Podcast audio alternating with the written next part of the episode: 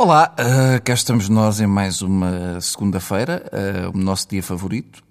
E só podiam ter à vossa espera neste dia em que a semana de trabalho começa o programa de que todos falam em latim, que é o Sugestões para o Fim de Semana que passou. E você teria dado aquela caixa de bichos da seda que o seu filho não sabe onde pôs e a vida da senhora de óculos lá do escritório para ter estado connosco numa visita ao Jardim Zoológico de Lisboa, onde estão presos alguns dos animais mais selvagens e mais queridos que o homem conhece. Não é qualquer país que pode dizer que tem hipopótamos junto ao metro, lá isso é verdade.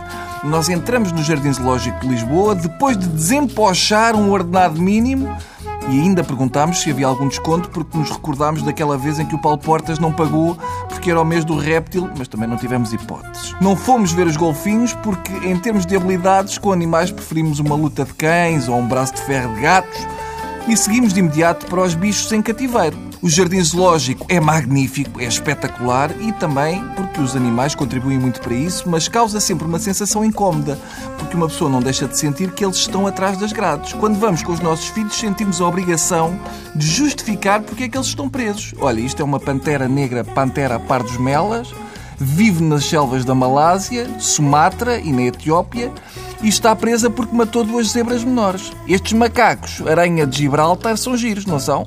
Mas partiram um bar em Albufeira, só para tu veres os meninos que aqui estão. A culpa é das pessoas que lhes dão pisangambom e depois eles perdem-se.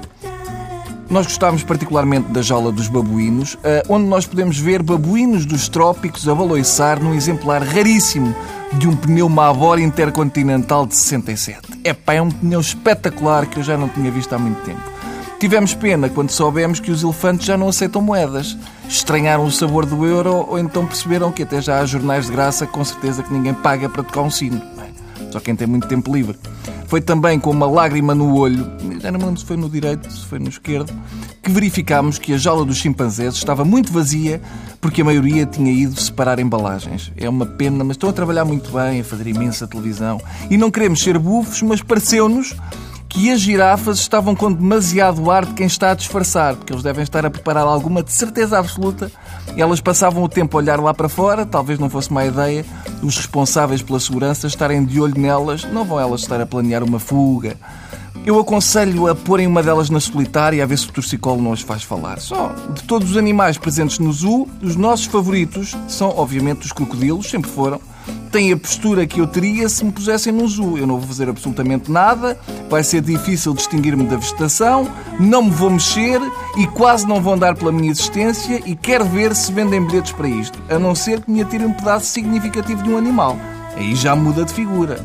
Para finalizar, há que dar os parabéns a quem teve a excelente ideia de tirar fotografias à entrada do jardim zoológico em vez de à saída, porque a tristeza dos animais é contagiante e é pena perder isso no fim até uma segunda de um dia destes qualquer que ninguém quer vir, está bem? Não sei se perceberam, mas também eu juntei aqui palavras que não era necessariamente para vocês perceberem. É só para que cada um vai pensar numa das palavras, depois juntam-se todos e fazem uma frase como vos apetecer, está bem? Tipo palavras cruzadas ou... É para entretenham-se. Não tem que ser sempre eu a dizer-vos entretenham-se, façam puzzles ou... Tá? Vá.